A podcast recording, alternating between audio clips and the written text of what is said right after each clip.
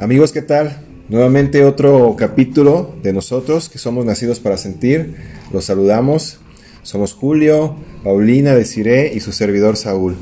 El día de hoy, el día de hoy tenemos un tema muy agradable, muy bello, muy potente también. Y es, ¿te animas a sentir tus pensamientos? Vamos a ver cómo los pensamientos sentidos me abren a una mirada universal.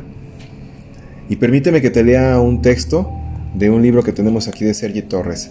Con eso, con eso hoy vamos a entrar, hoy vamos a iniciar.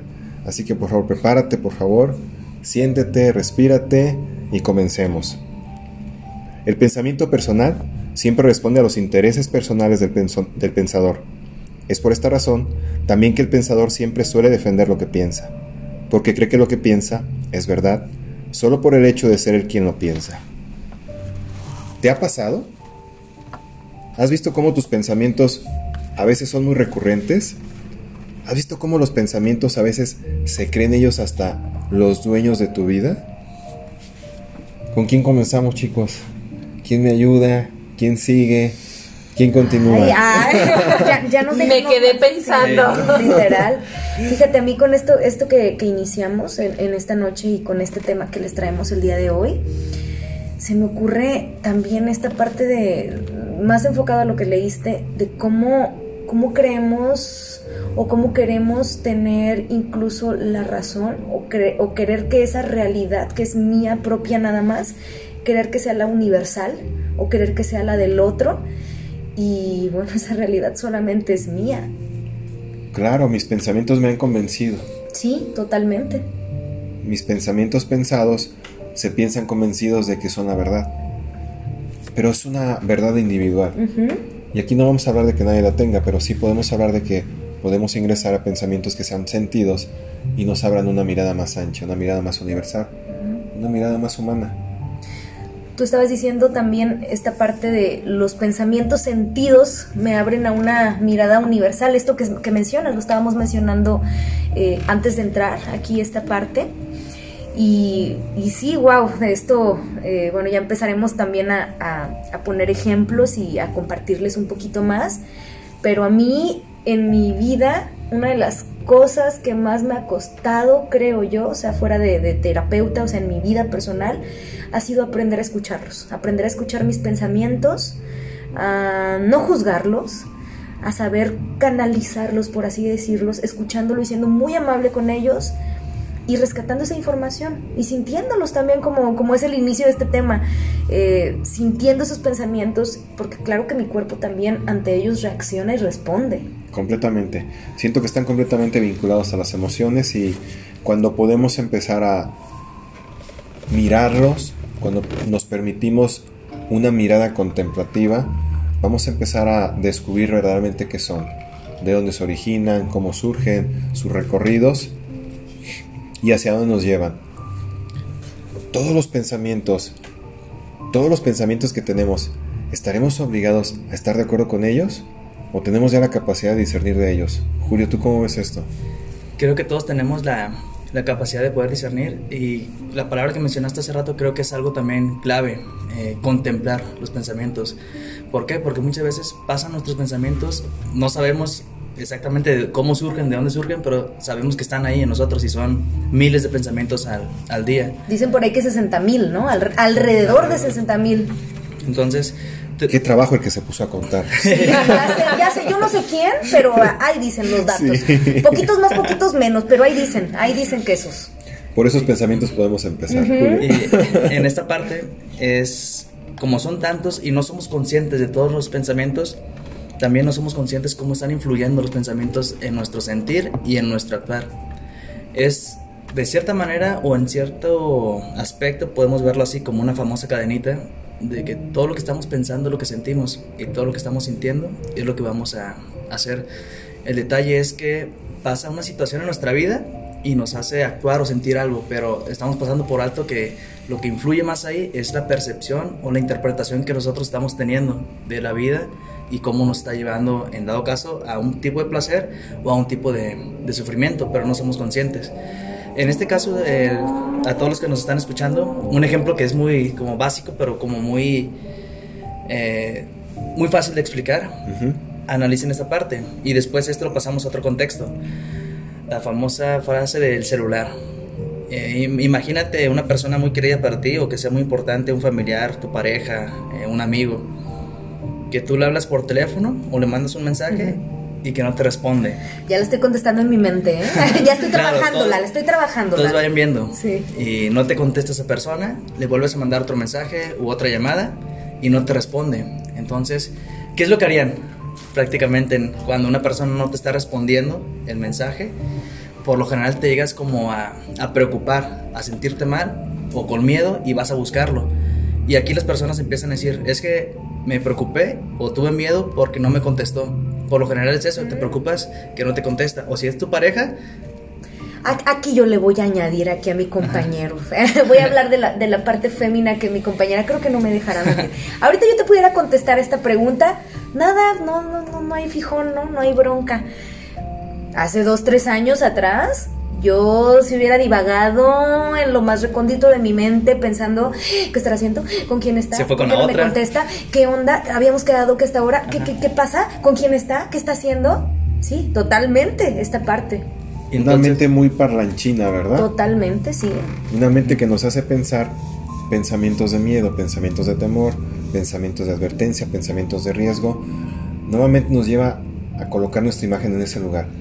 ¿Por qué y para qué estaremos la mayoría del tiempo acercándonos hacia esa parte cognitiva o pensada desde ese lugar. Llegamos nuevamente a lo recurrente de los pensamientos, Julio. Exactamente. Entonces, aquí en este ejemplo, para irlo cerrando, eh, tu preocupación, si lo, lo, analizas de fondo, no viene por la llamada que no te respondieron, sino por lo que tú estás pensando sobre los hechos.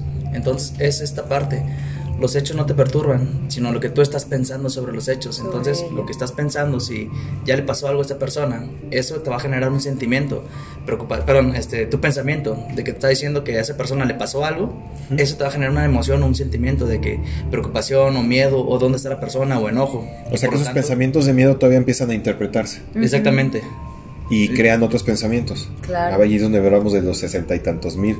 Sí, empiezan a crear y crear. creando una historia, ¿no? Toda una red. O sea, todo. Y luego, aparte, con esto que dices, compañero, ¿cuántas veces también, aunado a esto, no está no entra la emoción ya después, ¿no? La, la, reacción del cuerpo, la, la, respuesta, y entonces ya estás juzgando hasta tu emoción. Ah, claro. No debo sentir. Ay, no, y mira, ya me enojé. Ay, no. Vino más y por eso te enojas. Y debe ser algo, algo claro, ¿no? O algo básico también saberlo, de que las emociones no las debemos de juzgar, pues. Las una emoción no es para juzgarla, sino para sentirla, pues. Claro, claro. Y voy a abonar en esto de, siguiendo tu ejemplo, Julio, ya, pensamos todo, ¿no? En el momento en que esa persona nos contesta, yo ya estoy con una reacción. Ya estás anticipada. A través de un pensamiento que yo tuve, ¿no? Como en este caso que dio este deciré, pues yo, yo diría, ay, pues con quién estabas, qué estabas haciendo. En cuanto te llaman, ya otra vez no te regresan la llamada. me llame, ya no le contesto. Dijeron por ahí, señoras, ya estamos con la espada desenvainada. Sí, entonces cuando es que estaba ocupado en una reunión con mi jefe. Ya ni lo dejas de explicar, ¿verdad? Historia histérica, todo, y ya no. Ah, no hablamos bien. Y ya fue enojo todo el día. Y todo inició por cómo lo pensaste. Por un pensamiento, que no sé qué es la dense, dense cuenta, si, si están siguiéndonos en este ejercicio que nos pone Julio, cómo eso que no queríamos que ocurriera, pero anticipamos que iba a ocurrir, termina sucediendo. Ahí es donde tenemos que empezar a responsabilizarnos de lo que sentimos, de lo que pensamos y obvio de lo que se actuó en correspondencia. Efectivamente, vamos un poquito a profundidad. ¿Qué son los pensamientos? ¿Qué son los pensamientos? Sí, para mí son propuestas, son propuestas con información, son propuestas con el objetivo de ahorrarte energía, de optimizar energía. Son propuestas que vienen a la par integradas con emociones. Son propuestas que van a manifestar realidad. Son propuestas para ser vividas, pero no significa por esto que esto sea cierto. Porque acuérdate que estas propuestas van a venir completamente definidas o fundamentadas por tus experiencias previas. Totalmente. Regularmente traemos todo un programa, toda una programación que incluye creencias, incluye hábitos, incluye ideas, pero lo más contundente, incluye los miedos y los temores infundados y no corroborados de las personas con las que vivimos, nuestros padres, nuestros cuidadores. Los pensamientos son aprendidos. Completamente. Vamos, vamos más allá. Vamos a decir que los, pensamientos llegan desde un origen universal, pero hemos aprendido a pensarlos. Hemos aprendido en un cómo. ¿Cómo pienso mis pensamientos? Porque déjate digo algo, los pensamientos para nada son malos. Surgen desde una mente que es nuestra herramienta, está a favor de nosotros, pero no lo hemos podido mirar así. Entonces ahora vamos a, a descubrir más de ellos. Solo es ensanchar la mirada, dejar un poco el individual, porque ya sabemos que el individual está condicionada por todo lo aprendido, y empezar a permitirnos tener una, una mirada más universal, más expandida. Tengo un ejemplo que creo que se me vino ahorita, pero yo creo que todos lo, lo recibimos desde pequeños, porque es muy, muy típica de la familia esto, este tipo de frases, ¿no? ¿Cuántas veces, o, yo les, les preguntaría, ¿no? Eh, ¿Cuántas veces no hemos escuchado cosas eh, de nuestra familia que vienen como, ahorita se me está ocurriendo a mí ese famoso de, si andas descalzo te vas a enfermar, no andes descalzo por la casa. Y entonces, ándale que por azares divinos, al día siguiente... Amaneces enfermo. Amaneces enfermo. Y dices, ay, sí es cierto, sí es cierto, por andar descalzo me enfermé. Y entonces ahí estás decretando, ¿sí? O fusionando esto con algo propio y entonces yo cada que ande descalzo, pues entonces voy a ser propenso a enfermarme porque se yo lo decreto. ¿verdad? Exacto, se, se neuroasocia, se hace una sinapsis, una conexión ahí. Y se vincula con la emoción del comando. Por ejemplo, el comando vino desde el miedo. No andes descalzo porque, te, vas, a enfermar. ¿Sí? Ese comando probablemente fue escuchado y fue adquirido y fue aprendido por esa persona también. Lo empezó a sostener porque nunca se permitió corroborarlo. Sí, creyó que ese pensamiento era real. No se permitió corroborarlo, por lo tanto va creando más redes neuronales que a su vez nos muestran estas, estos resultados y esta situación de creer en los pensamientos que ni siquiera hemos verificado, que vienen de las creencias, y vienen ideas. Y de esos hay un montón. Pero tú aseguras que así es. ¿no? Y, tú dices, porque tú lo estás pensando. Y, hasta piensas que es del otro, ¿no? Y ah. hasta cuántas veces, uy, yo me remonto antes de que tuviera yo mis procesos y antes de que fuera terapeuta, e incluso siéndolo, porque sigo siendo humana. Claro. sí, pero me, me remonto hace unos años atrás. Es que tú no te diste cuenta que yo estaba enojada, pero que no me viste la cara, ya me conoces Oye, espérame, el otro no está pensando lo mismo que tú. El otro no tiene las mismas experiencias que tú. El otro no tiene las mismas necesidades humanas que tú. ¿Por qué supones que te va a leer la mente? Porque mis pensamientos se piensan como el epicentro de los pensamientos pensados por esa mente individual. Exacto, como el texto que nos leías al inicio. Sí. En esta parte de, los pensamientos se, me fue una idea, pero bueno, ahorita a ver si más adelante. Es, universal. Más adelante es, es, universal, ahorita Esta parte, este que ya hemos hablado del miedo, por lo general te iban a sufrir, pero los pensamientos nosotros no somos conscientes de que son los que nos hacen, perdón, los que nos hacen es lo externo, que es la otra persona, que es el universo. Pero nunca vas a ser tú mismo. Exacto, todo lo que puedes señalar con el dedo. Exacto. Ya me acordé, era esta frase. Ya ¿Cuántas veces no hemos leído la frase que dice que el hombre sufre más por lo que piensa que por lo que realmente sucede? Entonces, también vamos a profundizar ya más aquí en este tema de cómo el pensamiento te lleva a sufrir en el presente, pero hay que hacer una distinción dentro del presente. ¿Por qué? Porque hay que darnos cuenta que todo lo que estamos o todo lo que se siente siempre, siempre es en el presente. Todo lo que sentimos es en el presente. También todo lo que pensamos. Y todo lo que pensamos. Nada más que aquí la diferencia es de que hay dos tipos de sufrimiento dentro de este presente. En el presente puedes sufrir en tiempo real o en memoria, en memoria histórica. ¿Cómo es esto? En tiempo real y en el presente es cuando la situación está sucediendo tal cual. En el instante presente que estás viviendo, está una situación que es dolorosa para ti. Ese es un dolor o un sufrimiento, dependiendo de la situación, pero en el presente. Entonces ahí estás sufriendo en el presente y en tiempo real. ¿Cuántas veces no nos pasa que tienes una discusión con tu pareja, con, en el trabajo, un problema o el problema en el contexto que lo quieres llevar y duras días o meses sufriendo? Ahí estás sufriendo por cosas de memoria histórica. Es un dolor de memoria histórica, ya no está sucediendo en el presente, pero el pasado es un recuerdo. Lo sigues arrastrando, es un recuerdo. Te recuerda algo que antes te pasó, ¿no? Como, ay, es que si llego tarde hoy a mi casa mi mamá me regaña, porque así ha pasado todas las veces anteriores. es un dolor a, memoria histórica. Es un recuerdo pensado desde el dolor, desde el miedo. Exacto. Pero realmente, ¿qué me asegura, con este ejemplo, siguiendo tu ejemplo, Julio, realmente qué me asegura si haya pasado en repetidas ocasiones algo similar? ¿Qué me asegura que esta vez va a ser igual? Claro, lo único que me puede asegurar es el ego. Exacto. O el miedo. Pero, pero, pero lo que ocurre en el presente jamás. Ah, claro que no. Porque ahí no hay anticipación, ahí simplemente lo que está ocurriendo es y ya está. Sí, completamente, como bien lo mencionaba Julio, en, ese, en, esa, en ese tipo de pensamientos que tenemos, que los pensamos todos, ojo, todos los estamos pensando en el presente. Siempre. Pero obvio la interpretación que yo hago de esta situación. Regularmente hemos adquirido esa gran herramienta de pensar pensamientos de otro momento y traernos toda su información, que ahí es donde se modula el sentimiento y la emoción, es donde se, ve, se nota la diferencia, ¿sí? Estamos ya recordando, estamos recordando eh, emociones, estamos recordando pensamientos y los creemos realidad. Este momento llega y mi cerebro, mi cuerpo empieza a acomodarse como si estuviera sucediendo. Pero como bien lo mencionaste, como bien lo mencionaste son de un pasado, son de un tiempo atrás. Pero ahora mi cuerpo lo trae con toda la información, sí, como si estuviera sucediendo. Y se va acumulando esta parte, se van acumulando. Lo permitimos acumular, exactamente. Que aparte lo había, lo había mencionado en otro podcast, eh, en el anterior creo, es importante recordar, sí, la parte evolutiva y biológica, sí, y, y la parte cognitiva y sí es cierto, o sea, ya de cajón venimos en desventaja con esto de los pensamientos negativos. O sea, si en un día, por ejemplo, nos ocurren cinco, por ponerlo así, eventos súper positivos que catalogamos de que nos está yendo súper bien, en nuestro día a día basta solo uno, que interpretemos, no, no que sea, porque nada, lo que está haciendo es, y ya está. Sí, ya me vio feo. Pero yo lo interpreto. no me contestó como yo quería. Pero yo lo interpreto, yo lo interpreto como algo desagradable, como algo negativo.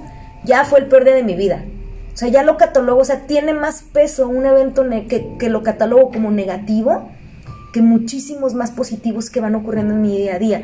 Y, y, de repente me, cuando menciono esto me preguntan, no, pues ya estamos así como que, una palabra que no puedo mencionar en el aire, ¿verdad? Ya estamos, pi. Digo, no, a ver, espérate. Así como tenemos el poder de tomar decisiones en nuestro presente, en nuestro día a día, así como tienes voluntad, así como tienes capacidad de afrontar nuevos retos, a, a, ser creativo, a reinventarte, a conocerte, así mismo tienes la capacidad de seleccionar, de elegirlos, de elegir esos pensamientos y de interpretarlos como tú quieras. Eres libre de hacerlo. Y, y ojo, y ojo también no casarnos con la idea de que tenemos que tener puros pensamientos positivos y propositivos. También esto, ojo, no te cases con esa idea. Los pensamientos han de ser, como lo dijimos en un principio, para poder contemplarlos. Si tú no los contemplas vas a correr el riesgo de automáticamente creerte esos pensamientos. Y si estás teniendo puros pensamientos interpretados como negativos, pues así vas a estar viviendo tu realidad. Es muy importante que tú tengas esa capacidad de discernir que no estás obligado a tener puro pensamiento positivo, pero sí puedes elegir tu estado para pensarte desde un estado de amor, no de temor. Eso es lo gran distinto. Y sobre todo sentir todas las... Me, adelanté un poquito, Julio, porque, porque quiero acabar eh, con esto que dice Saúl, con esta idea. ¿Cuántas veces no, con esto de los juicios y prejuicios que también estamos tocando, eh, cuántas veces no juzgamos nuestra emoción y queremos quedarnos solamente con lo que interpretamos como que es agradable, o que es alegre, o que es bonito, o que me hace sentir bien? Y entonces llega algo que me mueve, sí, que, no, me que, no me hace sentir bien y es como, no, o sea, rechazarlo como la situación que vivimos actualmente y me hago la víctima, dijeran por ahí.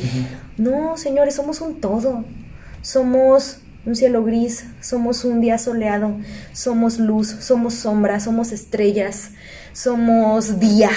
O sea, somos una unidad y en la unidad hay cabida para todo para todos los colores, todos los sabores y todos los matices y seguimos siendo humanos. Esa es la maravilla del ser humano, la capacidad de sentirnos incluso hasta, donde no nos gusta, hasta donde estamos incómodos, porque no llega la creatividad ni el, vaya, no llega la creatividad ni la solución si no hay crisis. Las crisis pues eh, son también como una muy buena oportunidad para los cambios. Muchísimo. Este, lo que mencionaste, decir, de como esta tendencia también en nosotros de ir, o más bien la tendencia también hacia lo negativo. Eh, por ahí salió una historia, este, si, fue verdad no sé, pero me gustó, que estaba este Charles Chaplin, eh, ya es que hacía cine como mudo, ¿no? pero que en una presentación que hizo, este, digo, así venía la, la narración, que de sus últimas presentaciones ante un público este, eh, presencial, o sea, no fue transmitido en, una, en un evento presencial que supuestamente él contó un chiste y que las personas, todas las personas se rieron, volvió a contar el mismo chiste, pero ya menos audiencia se rió y lo contó por tercera vez y ya nomás tres, cuatro personas se rieron. Y él les pregunta, ¿por qué no se siguen riendo del chiste si... Si es el mismo. es- no, pero o que si es algo que disfrutaron, ¿por qué Sí. ahorita ya no? Entonces, la reflexión de él fue, ¿por qué como seres humanos, cuando pasa algo que nos gusta, esa tendencia que te hace disfrutar, te hace sentir placer, al rato ya no es la misma y quieres más o algo diferente? Mm. Pero ¿por qué con el dolor no es lo mismo, con el sufrimiento? Ese lo rechazamos inmediatamente, ni queremos saber O algo de que te él. duele, te dura Sí. muchísimo tiempo. ¿Y por qué no hacemos lo mismo con, el, con las cosas positivas, pues? Con esto que dices, los invito de verdad a que quienes nos escuchan y también para nosotros mismos, porque esto lo decíamos anteriormente antes de grabar el podcast, de verdad todo lo que hacemos hasta nuestra labor terapéutica es una retroalimentación para nosotros mismos enorme. O sea, no porque nos dediquemos a esto, no porque seamos psicólogos o terapeutas, tenemos que saberlo todo en la vida o no podemos equivocarnos o no podemos, que, que todo error es un aprendizaje, claro está. Pero no perdamos esta mirada como los niños, esta capacidad día a día de poder sorprendernos hasta de las simplezas o de las cosas que damos, estoy haciendo aquí comillas, que damos por sentado. Sí, y, y me, y me gustaría tocar, regresar al tema que hablaba sobre los juicios y los prejuicios. Viene muy bien, porque no, no te estamos pidiendo que dejes de tenerlos, te estamos pidiendo que los observes, que los contemples, para que aprendas todo el amor y la sabiduría que hay tras ellos cuando los reconoces y los aceptas. No te imaginas la capacidad de transformación que vas a tenerte en la manera de pensarte. Ahí es donde nos desprendemos de una manera a lo mejor obsoleta, donde yo me pensaba de una manera pues a lo mejor no reconocida, no útil, no sí. validada, que es lo que más pasa en las sesiones, recuerdas, es lo que más pasa cuando acompañamos. Muchas de las personas no se autovalidan, se piensan desde un lugar de temor, a través de estos juicios que también ni siquiera quieren mirar. Hoy, hoy tenemos la oportunidad de esa sabiduría que ha venido llegando así a través de la práctica consciente. Podemos sostener la contemplación en juicios, prejuicios y pensamientos. Y nos abrirán a una posibilidad mucho más amplia, expandida y sobre todo consciente. En esa parte, Saúl, es muy importante lo de los juicios y los prejuicios. A los que nos están escuchando, ustedes pónganse en una parte o en un ejemplo personal. Cada uno, cuando tú quieres hacer alguna meta y cuando no te sale, ¿qué pasa contigo? ¿Cómo te sientes? Yo debo de hacer esto, yo debo ser el mejor, debo de... Esto que, ¿cómo lo están viendo cada uno de, de los que nos están escuchando? ¿Por qué? Porque esta parte, esta pequeña palabra de yo debo de hacer esto, yo tengo que, es como una obligación inconsciente. Entonces, yo Que digo... le da yo- fuerza al juzgador. Sí, sí. Exactamente, porque ahí lo quería como anclar. De hecho, parte. pudiéramos ponerles este ejercicio, ¿no, Julio? A, a- a quienes nos escuchen, que por ahí eh, una manera más, más práctica de, de- de poder hacerlo es que se tomen su, su tiempo, que se observen, que se queden tranquilos en un lugar y comiencen a dejar entrar en ustedes, a ser honestos y empezar a pensar en todos los tengo y los debo, ¿sí? Y hacer una lista y pregúntense, ¿de verdad esos tengo y esos debo son de ustedes? ¿O acaso O alguien más. alguien más se los dijo. O, O, ajá. ¿O acaso existe otra posibilidad de pensarme? Hablábamos sobre las posibilidades. Las posibilidades. ¿Qué tal que nada más estoy utilizando una sola posibilidad para pensar? Julio, tú te diste cuenta en alguna situación y descubriste que había infinitas posibilidades. Sí, este, lo que igual, lo que hablamos y antes de iniciar este podcast, eh, a mí en estas semanas que han sido días fuertes emocionalmente, fue algo, lo que yo pensaba, mi mente era, incluso es una frase que tú has dicho, Saúl, la mente miente, pero no somos conscientes de esta parte. Entonces, yo pensaba las cosas y las aseguraba inconscientemente. No, es que esto es así por esto, esto y esto. Pero eso me hacía, mucho, me hacía sufrir bastante. Porque no es dolor, es sufrimiento. Es porque yo me lo estoy, lo- es- lo estoy sí, creando, es una perturbación. Ah, ahorita también hablamos de la perturbación y el, y el sentimiento doloroso, que es algo diferente. No, tenemos Entonces, temas, señores, y- para rato. aquí por Usted, los pensamientos usted esto. escríbanos ahí, ¿qué quiere que Y hablemos? Pónganos Sí. sus comentarios, Pónganos, por favor, sí. recomienden los temas. Entonces, esto, cuando lo hacemos consciente, creo que nos puede ayudar muchísimo a lidiar con nuestras emociones y también con los pensamientos. Todo lo que ustedes piensen, analícen, analícenlo de esta manera. Lo que tú piensas es simplemente una posibilidad. No tiene por qué ser así a fuerzas. Claro. Entonces, esto nos abre ya. a Tienes la puertas. posibilidad de pensarte en otra Sí. posibilidad, Sin aperturado, juzgarte. sin juzgarte, expandido. Existe otra posibilidad de un modo de vida diferente. Sí, deciré, adelante. es, es que se me hace como que ya ya ya, te- ya nos íbamos a ir al cierre y, y no yo yo No, que yo no. quería decirle al colega aquí a Julio que muchísimas gracias por compartir su, su, su ejemplo de cómo se siente y yo también ya quería compartir Adelante. quería compartir y, y es algo de, de lo que les decía anteriormente también, porque siempre cuando hacemos un podcast, pues eh, antes platicamos, ¿no? De lo que queremos, de qué mensaje Transmitir. queremos transmitir, qué ideas queremos hacer y, y también entra esta parte de ejemplos, ¿no? De, de- de nuestra vida cotidiana, de nosotros mismos. Y, yo sí les, les quiero compartir que para mí ha sido de las cosas más complicadas que he hecho en mi vida trabajar con mis pensamientos. Tengo aproximadamente unos tres años conscientemente, o sea, toda la vida los he tenido, claro está, pero conscientemente trabajando con ellos, aproximadamente unos tres años. Y por favor, ténganse mucha paciencia, es un trabajo de diario, es un trabajo de constancia, es un trabajo de amabilidad, es De un compasión. trabajo de compasión, eh, es un trabajo que, que no es sencillo, tampoco complicado, pero bueno, si tenemos muchos años viviéndonos de esta manera, de repente queremos hacer cambios o, o transformaciones de un día. Y esto no existe, no es varita mágica. Ténganse mucha paciencia. Yo me doy cuenta, por ejemplo, una de las cosas que más me costó trabajo fue eh, observar mis pensamientos que me invalidaban. Yo, por ejemplo, eh, sigo siendo en esencia, pero ya lo he trabajado, eh, mucha inseguridad, mucha desconfianza de fondo y entonces de repente me doy cuenta que esos pensamientos eran los mismos que me estaban truncando, o sea, yo misma estaba siendo mi peor enemiga, sí, con mi, con mi mente, y estaba siendo quien más se saboteaba y no, tú no puedes. No, ay, por favor, no seas ridícula. ¿Tú vas a hacer eso o como crees? No, no, no, tú, eso no, tú, tú no puedes. Tú no eres. Tú no esto. Y cuando me doy cuenta que esos pensamientos, pues obviamente no eran míos, pero claro que me reforzaban esta parte que El yo misma ya, programa, ya me había creído, exacto, Ajá. ya me, había, ya me había creído todas estas creencias, valga la redundancia. Y entonces eso era lo que me llevaba a sufrir. Y yo ni cuenta me había dado. Yo me lo vivía, como decía mi compañero Julio, señalando allá afuera en lugar de observar adentro. Entonces, Pensando en encontrar un responsable. Sí. exacto. Entonces sí los invito que no eran tuyos. que no les dé miedo. Y si les da miedo, abracen el miedo. De verdad, obsérvenlo. Dijiste algo claro, deciré.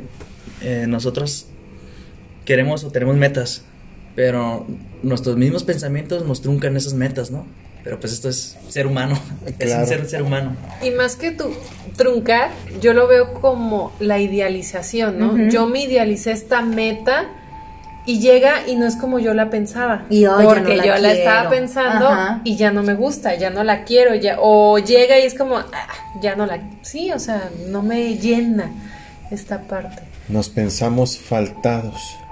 Nos Ah, faltamos, sí. nos pensamos Incompletos. incompletos. Esto que hablábamos la vez pasada, esa sensación de vacío. Claro. El camino más viable para llegar a tu complexión o para darte cuenta que eres completo es la atención plena. Hablábamos en un principio de meditar, del ejercicio meditativo, y nos acercamos hacia allá porque solamente a través de ese silencio vas a encontrar tu presencia o tu presencia te va a encontrar. El camino más adecuado para que tú puedas sostener la contemplación de tus pensamientos es la atención plena. ¿Atención plena qué? A lo que sientes, a lo que piensas y a lo que haces. Invítate a estar ahí. Sí, Julio. En esta parte, Saúl, eh, invitamos a todas las personas a que analicen estos sus pensamientos, porque esto de la atención plena te va a traer al, al presente, pero por lo general analiza lo que estamos viviendo ahorita, sobre qué están más tus pensamientos, en qué va a pasar más adelante o lo que estuvo pasando. Entonces, eso te va, O te el va a presente. muchas- Pregúntate cuál- qué es, hacia Estás dónde pensando en el presente, Ajá. pero por lo general tus pensamientos en dónde están más, en el futuro o en el pasado. Y, y además con esto que dices, compañero, pregúntate cómo se siente tu cuerpo. También observa tu cuerpo, por favor. ¿Cómo reacciona tu cuerpo ante esos pensamientos? Híjole, yo creo que se nos está terminando el tiempo. Esto ha sido muy agradable. Y pues... ¿Quién, quién vive de recuerdos? Solo, solo, solo piensa esto, solo sintonízate ahí. ¿Vives de recuerdos o vives en el presente? Hazte esa pregunta, obsérvate, respírate, siéntate, siéntete y desde la honestidad permítete esa respuesta. Somos nacidos para sentir. Muchas gracias. Estamos transmitiéndote eso que sentimos desde la inteligencia cardíaca. Gracias.